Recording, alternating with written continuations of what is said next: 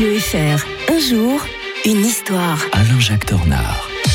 Nous sommes le mardi 21 février. Alain-Jacques Tornard est avec nous comme tous les matins. Bonjour. Bonjour Mike. L'historien de Radio Fribourg nous propose de revenir en 1972, histoire d'évoquer une rencontre historique entre messieurs Nixon et Mao.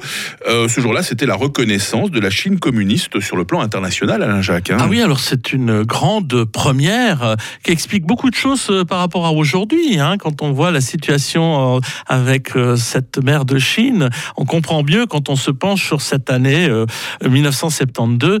Euh, Nixon, qu'on- on a dit beaucoup de mal de Nixon. hein. C'était vraiment un per- personnage bon, euh, assez. euh, il a- il a eu- il a- On pense toujours tout de suite au Watergate hein, Voilà, quand on exactement. évoque Nixon, Mais forcément. euh, c'est quand même lui qui a, qui a mis fin à la guerre du Vietnam et puis aussi qui a euh, là euh, fait un rapprochement historique parce qu'il a compris que la Chine continentale, la Chine, la seule Chine qui était reconnue jusqu'alors, c'était la Chine nationaliste, Mhm. c'est-à-dire euh, Formose, Taïwan. Ah ouais. Euh, de- sur le plan international, tout le monde disait Taïwan. Et c'est eux qui occupaient le siège permanent à l'ONU de la Chine, puisque c'était le gouvernement dit légal de la Chine qui s'était réfugié à Taipei.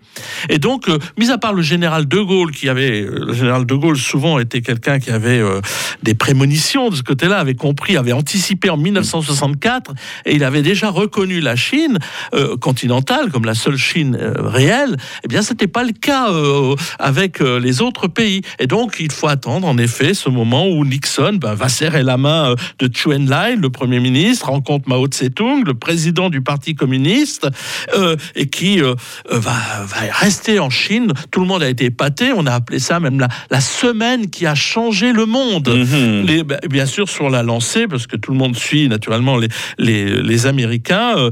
euh, et c'est d'ailleurs quelque chose qu'avait voulu le, secrétaire d'État Henry Kissinger. Je ne sais pas si vous vous souvenez de lui. C'est Oui, quelqu'un aussi de, euh, qui avait utilisé la diplomatie du ping-pong. Parce qu'il y avait eu des, des gens qui jouaient au ping-pong, qui étaient venus aux États-Unis. Ça avait donné un petit côté sympathique Ah. aux Chinois. et puis il y avait eu des échanges comme ça. Donc vous voyez, la diplomatie peut passer par le sport. hein. sympathique anecdote. Voilà, on pourrait faire la même chose peut-être avec le hockey, parce qu'il y a beaucoup de hockey euh, en Europe. Avec les Russes. et- et- exactement. Euh, et donc, ben voilà, la Chine est devenue le seul détenteur de la, la- sa place à l'ONU. Et l'île de Taïwan eh ben, est restée totalement isolée, euh, sans reconnaissance officielle. Euh, en Suisse, par exemple, il y a une représentation, mais qui n'est pas une représentation diplomatique. Et c'est tout le problème aujourd'hui. Nous ne reconnaissons que la Chine communiste, c'est-à-dire la Chine continentale. Mm. Mais nous faisons comme si Taïwan était un État indépendant. Ouais. Mais c'est pas vrai.